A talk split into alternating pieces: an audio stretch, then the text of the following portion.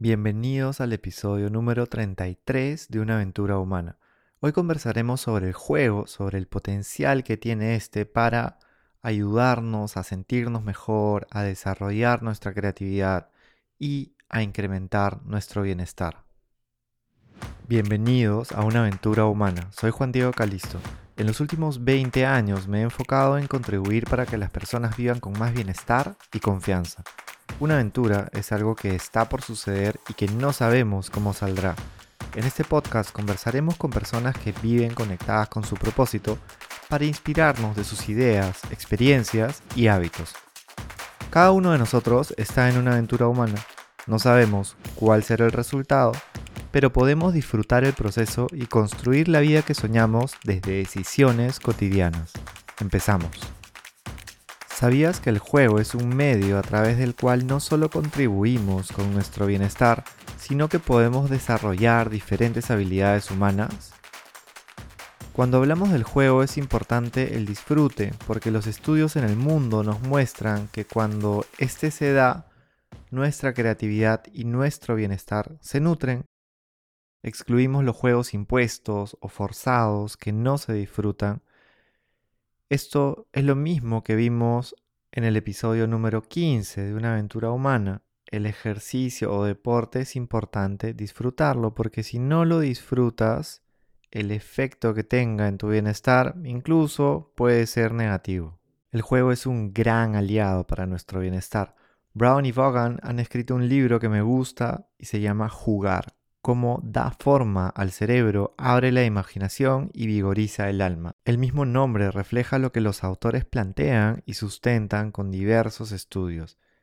Ellos lo comparan con el oxígeno, está a nuestro alrededor, sin embargo pasa desapercibido o es poco apreciado hasta que nos falta.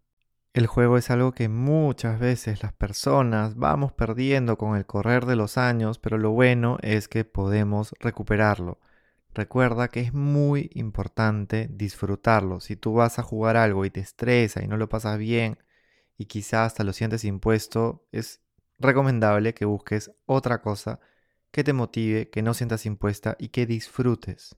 Platón dijo hace más de 2400 años que el juego que uno disfruta es importante para el desarrollo de habilidades adultas Barnett en el 2013 encontró que los adultos que juegan más, que son más espontáneos o que suelen utilizar el humor, reportan menos estrés en su vida y más habilidades para hacer frente a situaciones retadoras.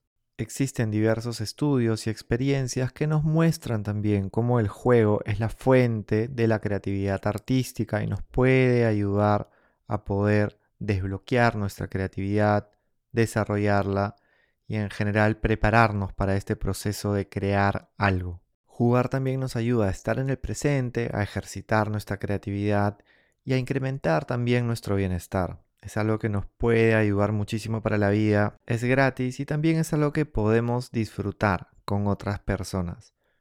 Sobre la forma que pueda tomar este juego ya depende de ti, puede ser algo tan simple como crear una historia con palabras sueltas en un papel, jugar mundo en la calle, jugar trompo, realizar algún deporte que te guste, crear historias con un niño, hacer un castillo de arena o de barro y así podríamos seguir hasta el infinito.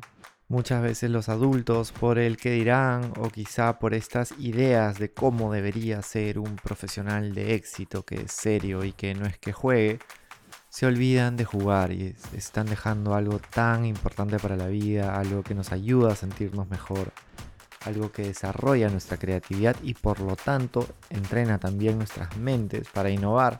Hay cursos en diferentes universidades referentes del mundo donde a través del juego ejercitan la creatividad y eso es un paso previo para la innovación.